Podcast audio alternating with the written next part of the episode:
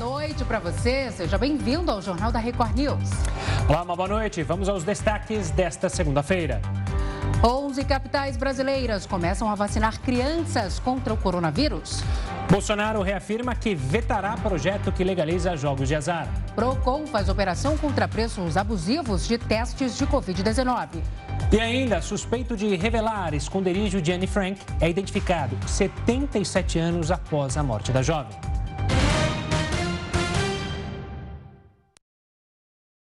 A Agência Nacional de Vigilância Sanitária se reuniu hoje com o Instituto Butantan para discutir o uso pediátrico da Coronavac.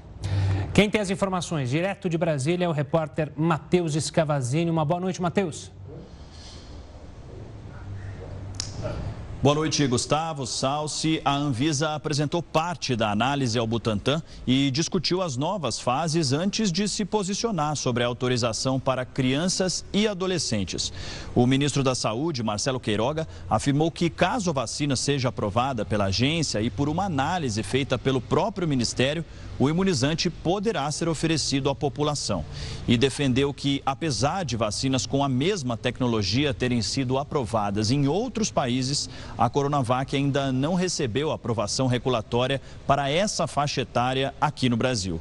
Salce Gustavo. Obrigada, Matheus, pelas informações. A vacinação de crianças de 5 a 11 anos começou hoje em 11 capitais do Brasil. Depois de receberem as doses pediátricas do Ministério da Saúde, algumas cidades brasileiras já iniciaram a vacinação de crianças. 11 capitais brasileiras começaram a campanha nesta segunda-feira. São elas Belém, Manaus, Rio Branco, Macapá, Teresina, Maceió, Goiânia, Cuiabá, Rio de Janeiro, São Paulo e Curitiba. Outras capitais brasileiras começaram a vacinar as crianças no fim de semana. Salvador, Florianópolis, Belo Horizonte, Recife, Fortaleza, Vitória, São Luís e Aracaju começaram no sábado, enquanto Brasília e João Pessoa iniciaram a vacinação no domingo. A capital paulista abriu hoje a lista da xepa da vacina para crianças de 5 a 11 anos sem comorbidades. A previsão para o início da imunização deste público é em fevereiro. E pelo menos 48 crianças foram vacinadas com doses para adultos da vacina da Pfizer. Isso aconteceu na Paraíba. O caso aconteceu na cidade de Lucena, entre 29 de dezembro e o dia 11 de janeiro. A enfermeira disse ao Ministério Público Federal que recebeu ordens para agir assim e não desperdiçar doses que estariam próximas do vencimento. As doses da vacina para crianças são diferentes. A dosagem e a concentração dos imunizantes têm quantidades diferentes. A profissional de saúde foi afastada do cargo. Embalagem também é diferente, né? E a vacinação contra a Covid-19 no Brasil completou um ano hoje. Os imunizantes foram essenciais para frear a crise sanitária no país. Em 17 de janeiro de 2021, a enfermeira Mônica Calazans, do Instituto de Infectologia Emílio Ribas, recebeu a primeira dose do imunizante contra o coronavírus no Brasil. Desde então, o país conseguiu avançar no combate à pandemia. Casos graves da doença, bem como o número de óbitos, caíram.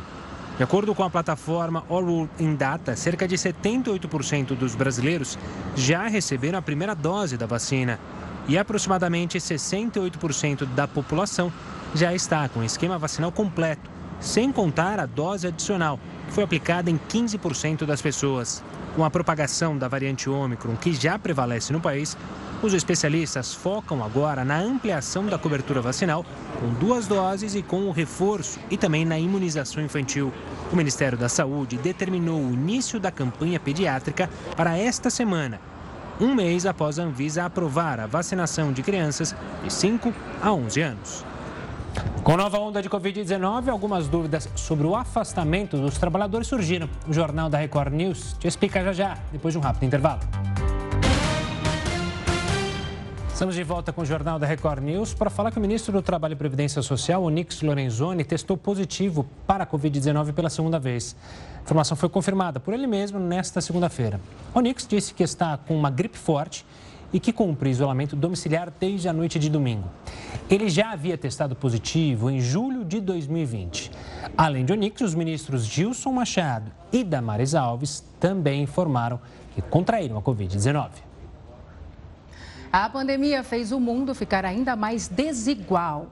Aumentou o número de bilionários e também o de pessoas que estão abaixo da linha da pobreza. O Heródoto Barbeiro vai conversar com a gente agora. Heródoto, boa noite para você. Como é possível, hein, ganhar dinheiro com uma crise dessas? Olha, Salsi, sabe que existem outros exemplos da história. Existem outros. Não é só a questão da Covid-19, há outros. Você tem uma ideia? Os regimes mais totalitários do mundo, eles foram implantados depois de crise. Você pegar a ascensão do Mussolini na Itália, foi depois de uma grande crise em 1922. Você pegar o regime comunista na antiga União Soviética, na Rússia, foi depois da crise de 1917.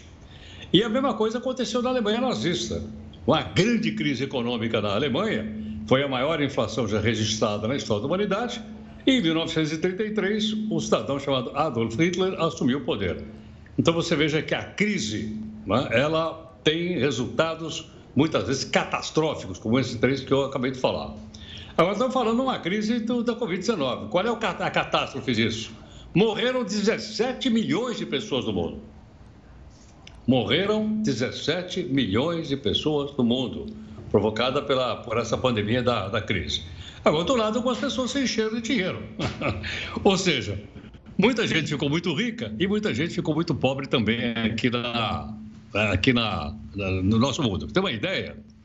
Nós temos então agora um bilionário a cada 26 horas no mundo.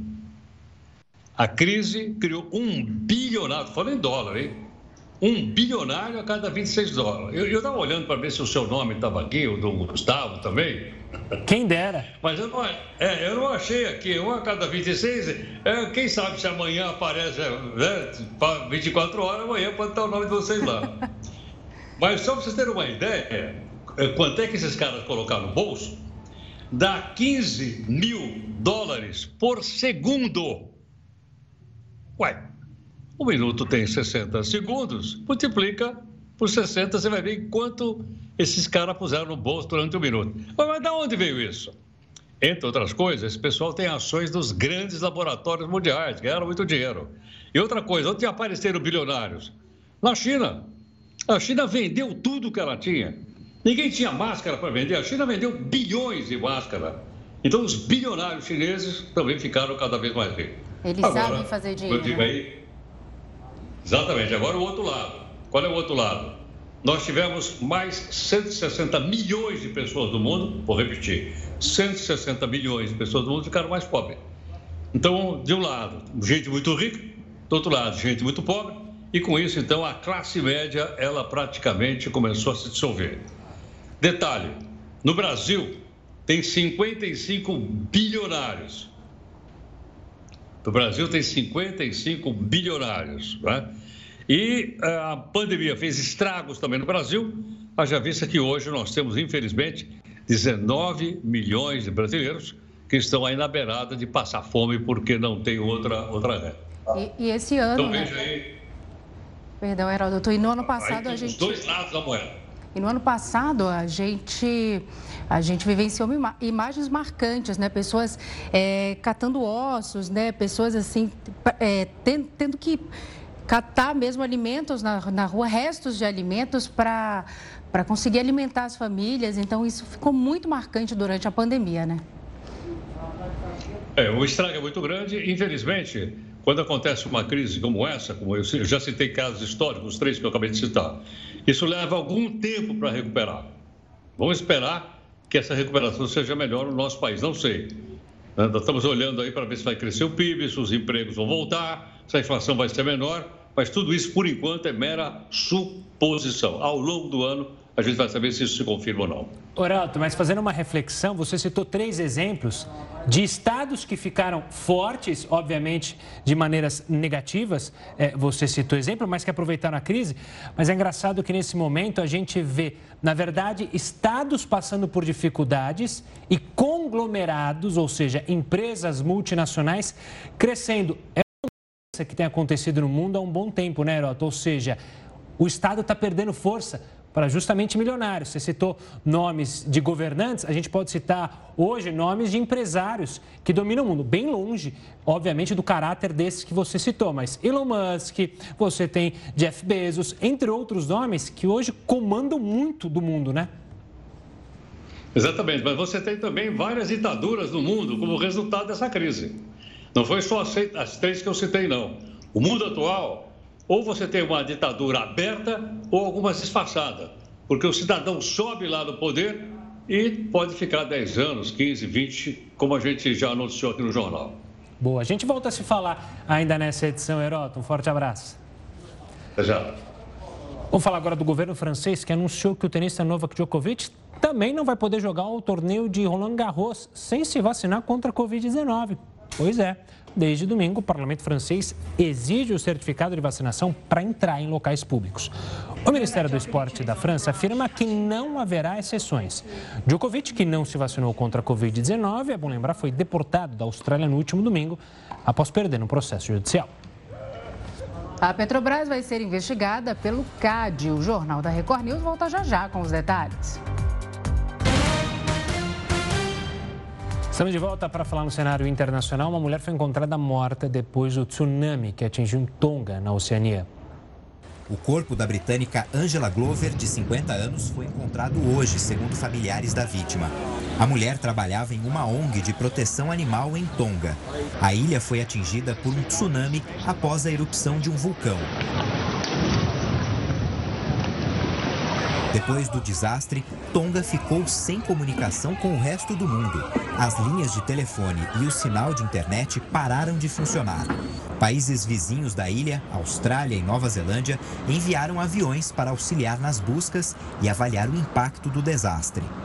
O tsunami também trouxe consequências para outros países ao redor do mundo.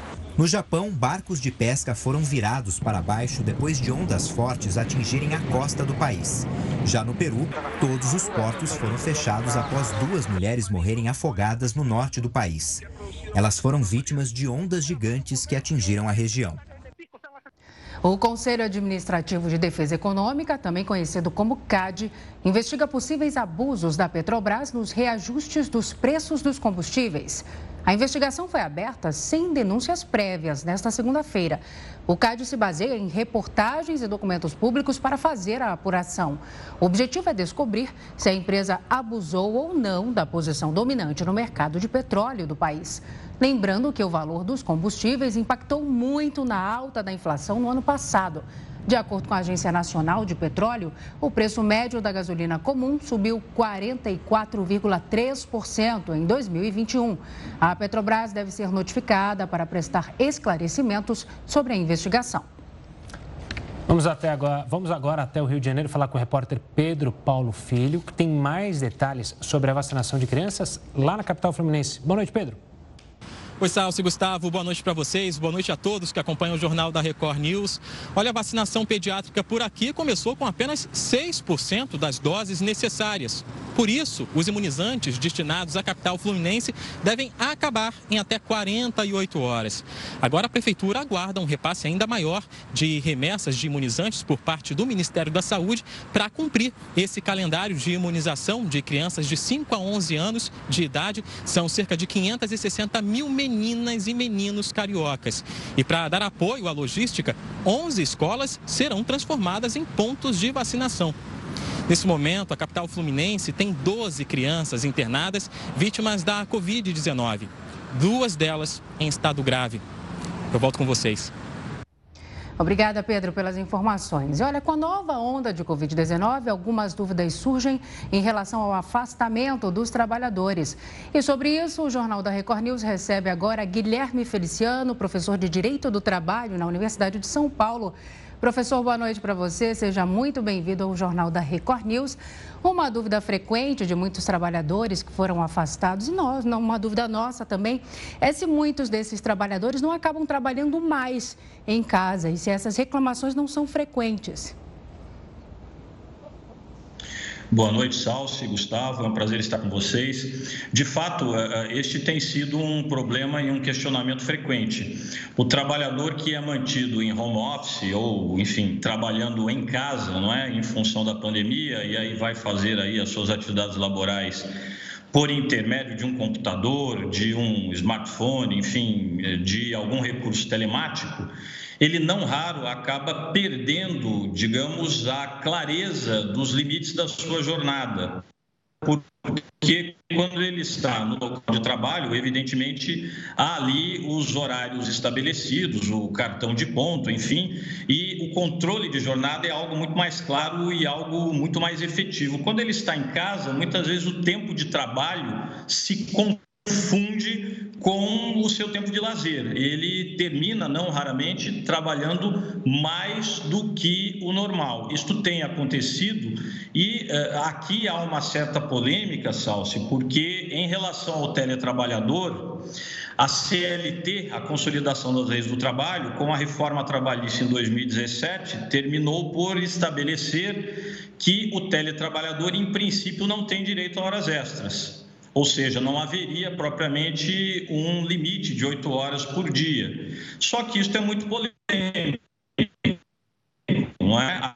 Eu estou entre esses que a disposição legal nesse particular é inconstitucional porque a Constituição não estabeleceu limite. E, portanto, esta questão tem chegado aos tribunais. Para aqueles que entendem que há essa inconstitucionalidade, se esse teletrabalhador trabalhar mais do que as oito horas e conseguir comprovar isso, ele terá, inclusive, direito às horas extras. Professor, uma boa noite da minha parte também. Com essa nova onda da Covid-19, muitos profissionais têm sido afastados, obviamente, porque testaram positivo.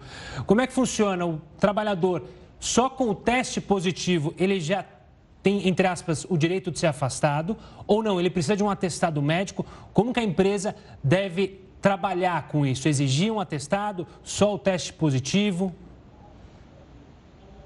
É, o ideal, é, inclusive do ponto de vista é, da segurança jurídica, deste empregador que tem uma responsabilidade para com os demais empregados no meio ambiente de trabalho é que diante uh, dos próprios sinais de que aquele trabalhador uh, ele é portador do, do SARS-CoV-2 e portanto está desenvolvendo sintomas uh, da COVID-19, o ideal é que esse trabalhador, repito, seja imediatamente afastado independentemente até de uma confirmação. Por quê? Porque, diante da suspeita.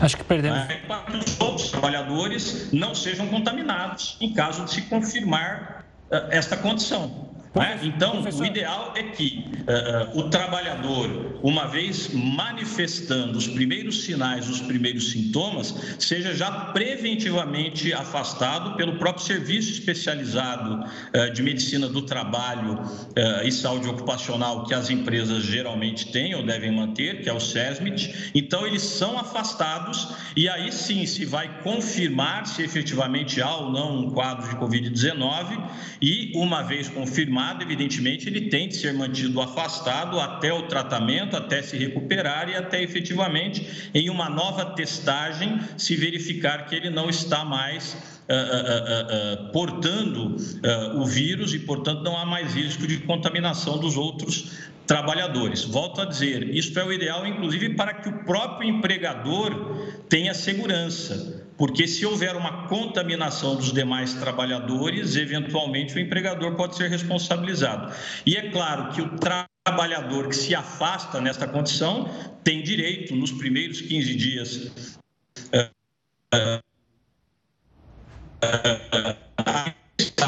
mais que 15 dias, o próprio Instituto Nacional de Seguro Social, a própria Previdência Social vai pagar para ele um benefício que se chama auxílio doença. É, professor, o, o trabalhador pode ser afastado ou demitido caso ele se recuse a tomar o, a vacina contra a Covid-19? Salsi, essa é uma outra grande polêmica que nós temos enfrentado. Uh, eu vou lhe dizer que os tribunais ainda não definiram esta questão. Há, juízes que entendem que sim, que uh, uh, se o trabalhador se recusar à vacinação, ele pode ser demitido, inclusive com justa causa. Há outros que entendem que não. Estas polêmicas, e esta em particular, começa a chegar às barras dos tribunais temos visto as primeiras decisões, mas ainda não há, digamos, uma jurisprudência formada a esse respeito no próprio Tribunal Superior do Trabalho. O que nós sabemos até este momento, Salsi, diante do que os tribunais têm decidido, é que Primeiro, o Supremo Tribunal Federal já entendeu, em uma decisão uh, da lavra do ministro Ricardo Lewandowski, que, embora o cidadão não possa ser obrigado a se vacinar mediante força, né, na expressão que nós utilizamos em direito, mano militare, então não pode ser utilizada de força física para obrigar alguém a se vacinar, ele pode ser indiretamente levado à vacinação em face de consequências negativas que ele pode sofrer na vida civil se por acaso não se vacinar. É? O que, inclusive, não é uma novidade deste momento. É? Nós sabemos que, por exemplo, eh, as crianças, para se matricularem eh, eh, em escolas, muito antes da, da, da pandemia, tinham de apresentar atestado de vacinação, etc., em função de uma série de doenças que podem ser prevenidas com a vacina e há então essa preocupação de que não haja transmissão no ambiente escolar. Bom, isso agora existe também para a Covid-19, ou seja, repito, embora ninguém possa ser obrigado, mediante força física, a se vacinar, em não se vacinando, são legais medidas que estabeleçam consequências negativas para quem não se vacina.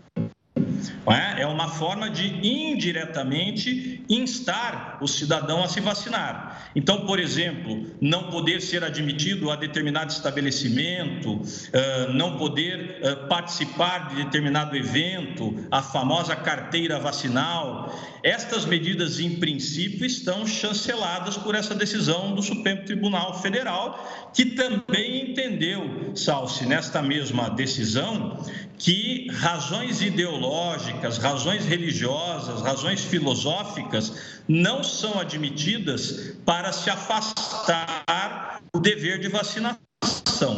O que pode afastar o dever de vacinação é se eventualmente o trabalhador tiver, digamos, uma, uma doença uh, de alguma característica ou algum problema de saúde que uh, leve-o a uh, não poder ser vacinado, ou seja, há uma recomendação médica de que aquele trabalhador, em razão daquele tipo de doença, daquele quadro de saúde que ele apresenta, ele particularmente pode enfrentar algum risco de morte, por exemplo, ou de agravamento se for vacinado. Se ele tiver este atestado médico, ele então pode deixar de ser vacinado.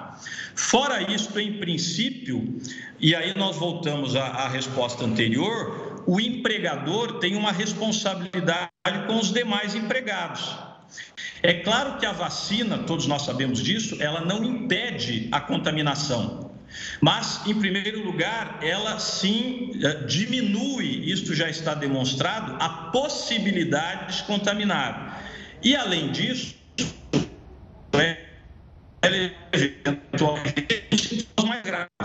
Por isso a vacinação é importante, mesmo na perspectiva do ambiente da empresa. E como eu disse a vocês na resposta anterior, que o empregador tem uma responsabilidade para com os demais trabalhadores da empresa, o meu entendimento pessoal é que sim, o empregador pode exigir que o empregado esteja vacinado para admiti-lo ao seu ambiente de trabalho, até pela responsabilidade que ele tem, repito, para com os demais trabalhadores. Mas volto a dizer, esse é um aspecto polêmico. O que nós temos no Supremo definido é que estas medidas indiretas que instam o cidadão a se vacinar são legais. E daí o meu entendimento pessoal de que o empregador, até para proteger o meio ambiente de trabalho, pode exigir do seu empregado a vacinação. Mas isto ainda é polêmico e ainda será definido pelos tribunais trabalhistas. Professor, obrigado pela participação aqui conosco no Jornal da Record News, retirando algumas das dúvidas que surgiram, obviamente, com a Covid-19. Um forte abraço e até uma próxima. A economia da China teve em 2021 o maior crescimento em 10 anos. O PIB do país cresceu 8,1% acima da meta estipulada pelo próprio governo chinês. O resultado foi impulsionado principalmente pelas exportações. Em 2021, a China registrou superávit comercial recorde e, com o crescimento registrado no ano passado, a segunda maior economia do mundo, conseguiu se recuperar do resultado registrado em 2020. Apesar de ter crescido 2,3%, esse foi o desempenho mais fraco em 44 anos. Laboratórios estão com dificuldades para repor os estoques de testes de Covid-19. O Jornal da Record News volta em um minuto com essa e outras informações. Estamos de volta com o Jornal da Record News para falar que o PROCON investiga o aumento abusivo nos preços de testes de Covid-19. Os valores aumentaram entre o final de 2021 e o início de 2022. Um teste de cerca de 130 reais passou, veja só, a custar 400 reais. Além dos preços abusivos, os laboratórios que cobram a parte dos beneficiários de planos de saúde e os que dizem não realizar teste mas fazem de maneira particular, também são investigados. A operação tem como alvo os laboratórios de análises clínicas e as grandes redes de farmácias. Os comerciantes que descumprem as regras poderão ser multados. Olha, 88% dos laboratórios privados no estado de São Paulo têm problemas para repor testes de Covid-19. Sobre isso, a gente conversa agora com Luiz Fernando Ferrari, coordenador do Comitê de Laboratórios do Sindhosp, que foi responsável por esta pesquisa. Luiz, boa noite, seja bem-vindo ao Jornal da Record News. É verdade que vocês têm estoque, que, que os laboratórios têm estoque só para mais sete dias por aí, por esse período? Alguns laboratórios, sim, né? Alguns têm para 21 dias. Isso se não tivesse feito, não tivesse sido feito é, nenhuma medida para você é, o, o, fazer o uso mais racional dos testes, né? E a gente sabe que a Organização Mundial de Saúde é, soltou uma portaria dando as diretrizes de, de, usar do uso mais racional dos testes. Lembrando que esses testes de laboratório, tanto do Covid quanto da influência, é, não necessita solicitação de, de exame, requisição de, de pedido de exame médico, né? Então, com isso, não tem como se criteriar. A, a, a população tem acesso, mas não tem como criteriar o uso. E a, a Organização Mundial de Saúde propõe uma, usar os, os quadros críticos da, é, e também com pacientes com comorbidades existe todo um critério para ser usado nesse momento de que, que, é, que tem que ser usado com uso mais racional. Né? Ah, lembrando, inclusive, que o, a influenza, nós estamos com uma, um aumento de número de casos que não era, não era esperado. A gente não tinha isso detectado no nosso radar, né? A, a influenza é mais em maio, junho, né? E houve uma procura exacerbada de testes, por isso que os, as, as, os laboratórios, tanto clínicos, tanto os laboratórios particulares como privados, privados e, e os públicos, não se prepararam para essa demanda exacerbada, né? E Luiz, essa demanda ela deve continuar alta, pelo menos é, nesse início de, esse final de janeiro, início de fevereiro, a tendência é que os laboratórios consigam repor a é, testes para se comprar no mercado ou a situação pode se agravar? Olha, eu acho que a, a situação se agravando, a gente vai ter que usar cada vez mais o uso racional deles, né? Na, na escassez de, de, de produto, não é como foi noticiado aí anteriormente, o aumentos é, é, desproporcionais, quer dizer, a ética que tem que estar acima de tudo e atender a população da melhor forma possível. Então, o uso racional é, essa, é a saída, né? Inclusive a saída preconizada pelas entidades governamentais. O, vocês viram que também na Prefeitura de São Paulo há um, um critério para ser utilizados testes na rede pública. Então, é, é o mesmo critério que a gente está programando para. Colocamos no nosso site e estamos difundindo junto aos nossos associados. Inclusive, é, o, o, Ministério estava tá avaliando a questão da liberação dos, autos, dos autotestes e pensando nisso como, até como uma possibilidade aí de triagem, né? Diante de todo esse cenário aí crítico de, de pandemia. O que, que você acha sobre isso, Luiz? Isso, Lima. É, é, veja, aparentemente, quando a gente está dentro de um sindicato patronal, é, a gente está indo de contra os interesses comerciais da nossa categoria dos laboratórios clínicos, falando em autoteste, né? Mas a gente entende e defende que o autoteste é uma grande saída, justamente porque você precisa depois fazer o exame confirmatório nos laboratórios clínicos. Então, é, é, isso distenderia esse problema, como foi usado em toda a Europa, né?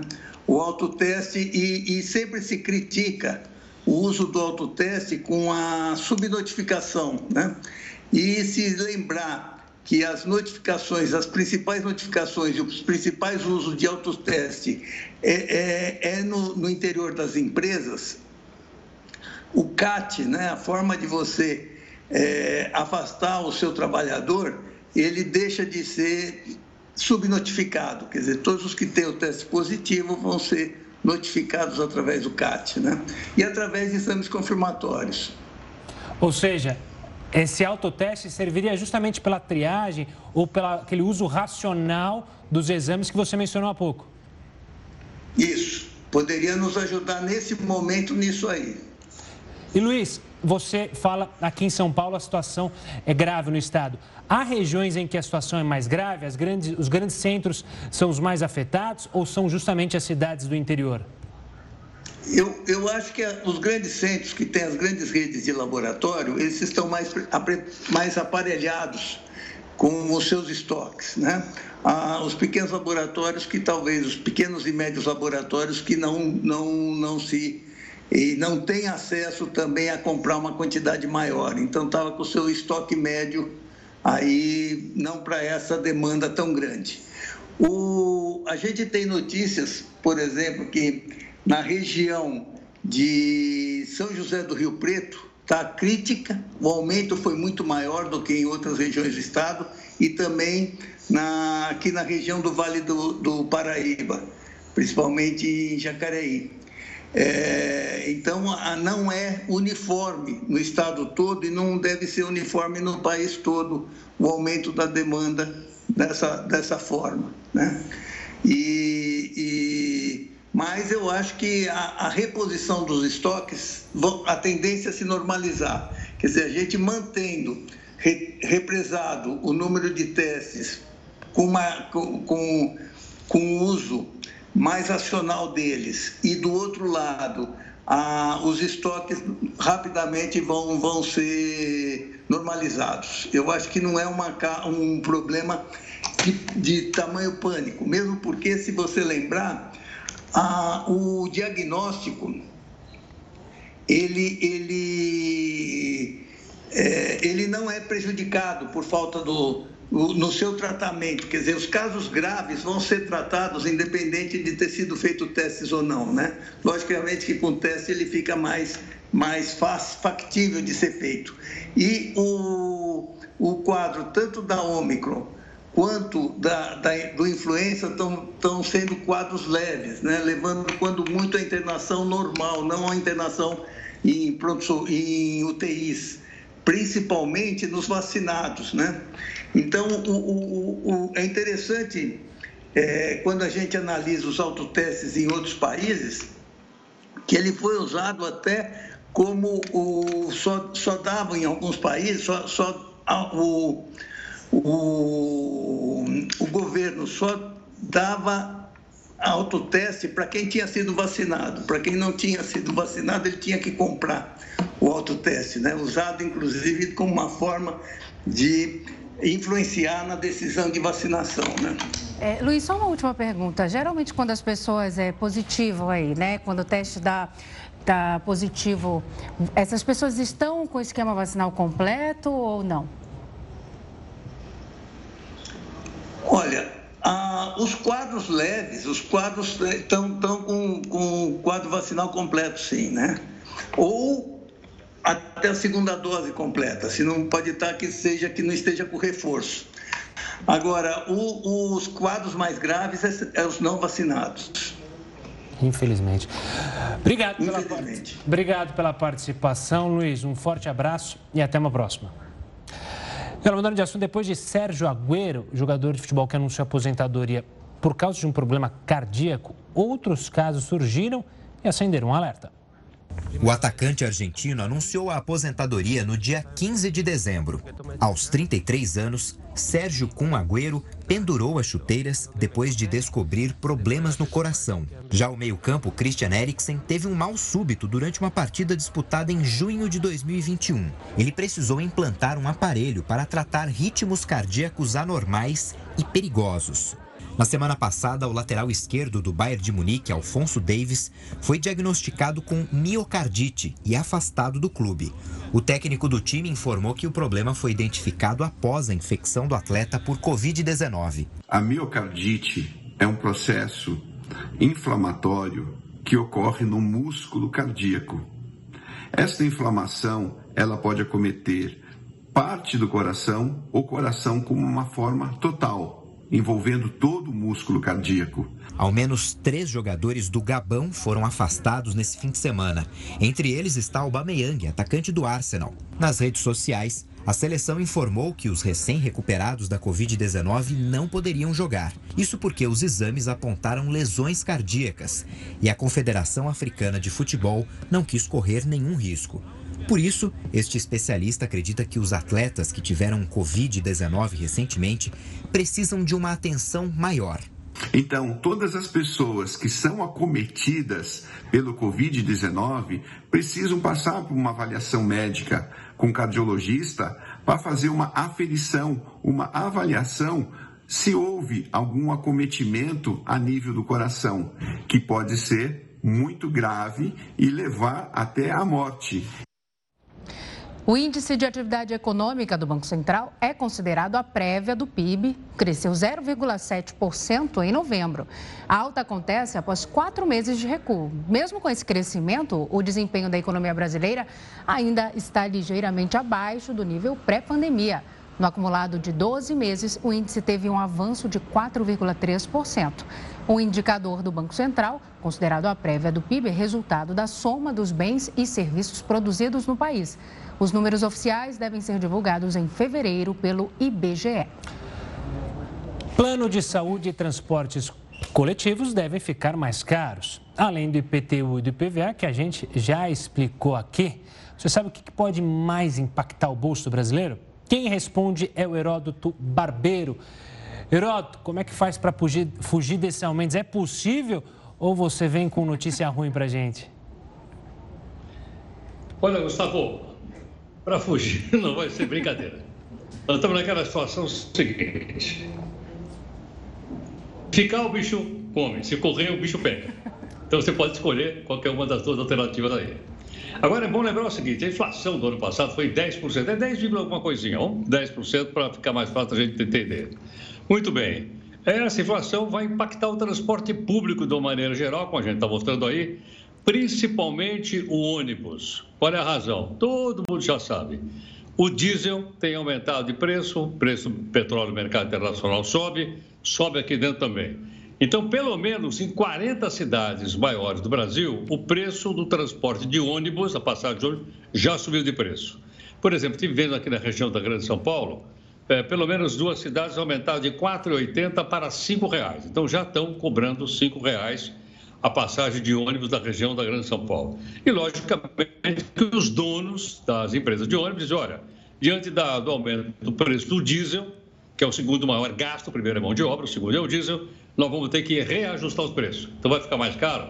Vai ficar mais caro, de R$ 4,80 para R$ 5,00. Bom, mas aí isso deu dor de cabeça. Quando dá dor de cabeça, você vai para o plano de saúde.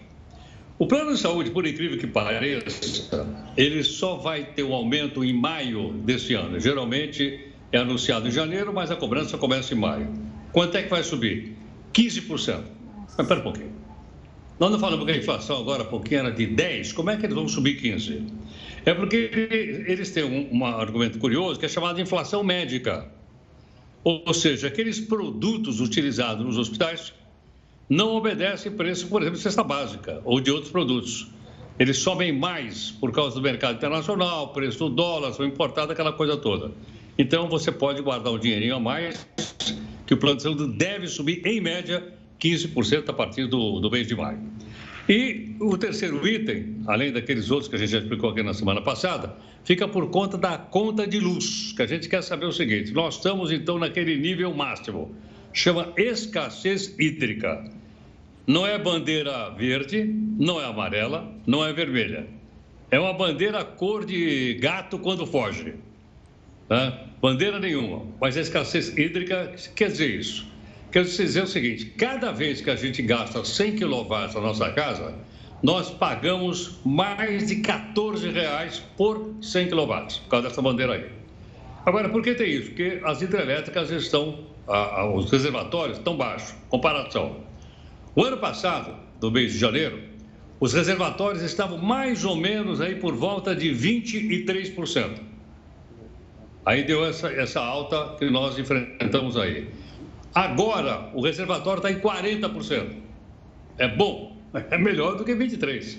Mas não é muito bom. Seria bom que tivesse 70%, 80%. Então, significa o seguinte, que ao longo desse ano, é provável que a gente tenha uma diminuição da bandeira. A gente cai da escassez hídrica para a bandeira vermelha. Lembra quando a gente dizia, puta, na bandeira vermelha? Pois é, está acima da bandeira vermelha. Então ele deve cair para a bandeira vermelha. Mas vai ter aumento no preço? Não, vai. Mais ou menos 9%. A inflação foi 10%, o preço vai ser mais ou menos 9%. Dependemos, portanto, de mais chuvas aí ao longo do ano, mas no local certo para que a gente possa ter mais água e não utilizar as termoelétricas que geram energia elétrica mais cara. Enquanto isso não acontece, minha sugestão é o seguinte: vamos apagar a luz. Assim que eu sair daqui da conversa com vocês, eu vou apagar tudo quanto é luz que tiver aqui em casa, vou botar os gatos para fora daqui, também que está tudo aqui do meu lado assistindo o jornal. São nossos, é, nos acompanham todo dia, apagar a luz né, para poder então é, que a conta seja mais camarada conosco aí, Sim. porque a alta vem aí pela frente. E no máximo fica com aquela lanterninha, a pilha, para você fazer suas leituras, que são sempre uma opção para a gente, claro, aprender mais, né, Herota? A luzinha, a bateria pode. Ou vela, né? Ou vela. da vela também. É que vela, uma vela é um perigo, porque aí você está na leitura e esquece da vela acesa, Pelo é um perigo danado. Pelo amor de Deus, Herói. então vai apagar a luz e a gente se fala amanhã, tá bom? Um abraço. Tchau, tchau, gente. tchau. A venda de ingressos para a Olimpíada de Inverno da China foi suspensa para o público geral. Os organizadores citaram a situação severa e complexa da pandemia no país para justificar a medida. As entradas serão controladas e distribuídas apenas para convidados. Segundo o governo chinês, essas pessoas terão que respeitar medidas de prevenção rigorosas. O país vem adotando uma política de tolerância zero na preparação para os Jogos, com isolamento e testes em massa. Os Jogos de Inverno começam no dia 4 de fevereiro. O suspeito de ter revelado o esconderijo de Anne Frank foi identificado. O Jornal da Record News te conta essa história já já, depois de um rápido intervalo. Já estamos de volta. O Ministério da Saúde anunciou que o governo federal conseguiu antecipar em três dias a chegada de vacinas para as crianças. A estimativa é de 1,8 milhões de doses até a próxima segunda-feira. Até o momento, o Brasil recebeu 2,4 milhões de imunizantes da Pfizer para o público infantil. E o presidente Jair Bolsonaro voltou a dizer que vai vetar a legalização dos jogos de azar se o projeto for aprovado no Congresso. A declaração foi feita hoje durante uma entrevista transmitida nas redes sociais. Bolsonaro afirmou que os jogos de azar não são bem-vindos no Brasil. O presidente disse ainda que, apesar de ter decidido pelo veto, acredita que ele será derrubado pelos parlamentares. A matéria que prevê a regulamentação de bingos, cassinos, caça-níqueis e jogos do bicho no Brasil é polêmica e tramita 31 anos no Congresso. No fim de 2021, foi votada a urgência do texto e o presidente da Câmara, Arthur Lira, iniciou as discussões. Na ocasião, o relator do projeto, o deputado Felipe Carreiras, apresentou em plenário um novo relatório com algumas alterações. Segundo ele, a regulação dos jogos poderia gerar mais empregos no país e permitiria que o Estado arrecadasse com isso. A previsão é que o marco regulatório dos jogos no Brasil seja votado em fevereiro, com o retorno dos trabalhos legislativos. Porto Alegre ultrapassou os 40 graus pela terceira vez na história. A sensação térmica na capital gaúcha foi de 45 graus neste domingo. Dá para imaginar? Essa foi a terceira vez que a cidade registrou uma temperatura tão alta. Isso desde que as medições no Instituto Nacional de Meteorologia começaram em 1909. O Rio Grande do Sul enfrenta uma onda de calor histórica desde o começo do ano para o alívio dos gaúchos, o calor começou a baixar hoje. Algumas cidades já registraram pancadas de chuva. Ufa! Nossa, que calor, né? Na Argentina também a gente acompanhou nos últimos dias também um calor enorme. Enquanto isso, nos Estados Unidos, uma tempestade de neve deixou mais de 100 mil residências e empresas sem energia elétrica. A nevasca se espalhou pela costa leste do país e agora se dirige ao Canadá. Segundo o Serviço Nacional de Meteorologia, a tempestade combina neve pesada, ventos fortes e chuva. Mais de 2 mil voos foram cancelados isso só nesta segunda-feira. No domingo, esse número passou dos 3 mil. Os governos da Geórgia, Virgínia e Carolina do Norte decretaram estado de emergência. Mais de 80 milhões de pessoas estão sob alerta. Pelo menos três pessoas morreram e outras seis ficaram feridas em um ataque na região do aeroporto de Abu Dhabi. Três caminhões-tanque explodiram em uma área industrial perto das instalações de uma empresa de petróleo, segundo a agência estatal. Ainda de acordo com a imprensa local, as vítimas seriam dois indianos e um paquistanês. A polícia suspeita que drones tenham sido usados durante o atentado. Rebeldes do Iêmen assumiram a autoria do ataque. Iêmen e os Emirados Árabes Unidos, que participam de uma coalizão liderada pela Arábia Saudita, estão em guerra desde 2015. Desde então, diversos ataques foram lançados contra os rebeldes, que chegaram a invadir a capital iemenita e derrubar o governo. O Ministério das Relações Exteriores dos Emirados Árabes afirmou que o ataque não ficará sem punição e que o país se reserva o direito de responder. E a história de Anne Frank teve um novo desdobramento. O suspeito de ter revelado o esconderijo da jovem para os nazistas foi identificado. Depois de 77 anos, uma equipe de investigação chegou a um nome: Arnold van den Berg Judeu holandês, ele teria apontado a autoridades do nazismo o local onde Anne Frank e os familiares estavam abrigados. A adolescente morreu em um campo de concentração em 1945, quando tinha apenas 15 anos. A garota registrou o cenário vivenciado por ela e outros judeus durante o Holocausto. Os relatos estão no livro Diário de Anne Frank. A pesquisa para identificar o suspeito durou mais de seis anos, com análise de documentos antigos, depoimentos e dados de algoritmos. Vandenberg tinha sido membro do Conselho Judaico de Amsterdã. Ele teria delatado aos nazistas diversos endereços de esconderijos para evitar a deportação da própria família. O holandês morreu em 1950, sem ter passado por nenhum campo de concentração. O indício foi descoberto na cópia de uma carta enviada a Otto Frank, pai de Anne. De acordo com os investigadores, o antissemitismo pode ter sido o motivo pelo qual isso nunca foi divulgado. E o atacante polonês Robert Lewandowski foi eleito o melhor jogador do mundo pela FIFA. O goleador do Bayern de Munique da Alemanha superou o argentino Lionel Messi e o egípcio Mohamed Salah. O prêmio anunciado na Suíça é o segundo do atacante que havia sido eleito na temporada 2019 e 2020. Lewandowski foi o maior artilheiro do futebol europeu pelo terceiro ano seguido. Ele marcou 69 gols em 69 partidas na última temporada, atuando pelo Bayern de Munique e pela seleção polonesa, e conquistou o campeonato alemão e a Supercopa da Alemanha com o Bayern. E se você pensa que não houve nenhum prêmio para Messi ou Cristiano Ronaldo, pode tirar o cavalinho da chuva. O craque português venceu um prêmio especial por ter se tornado o maior artilheiro de seleções da história. O Cristiano Ronaldo chegou à marca em 2021 e tem 115 gols pela seleção de Portugal. A minha torcida era do Salah. Pois é, não levou. O Jornal da Record News fica por aqui. Obrigada pela sua audiência. Você continua agora com o News das 10 com o Thiago Moraes. Uma ótima noite e até amanhã.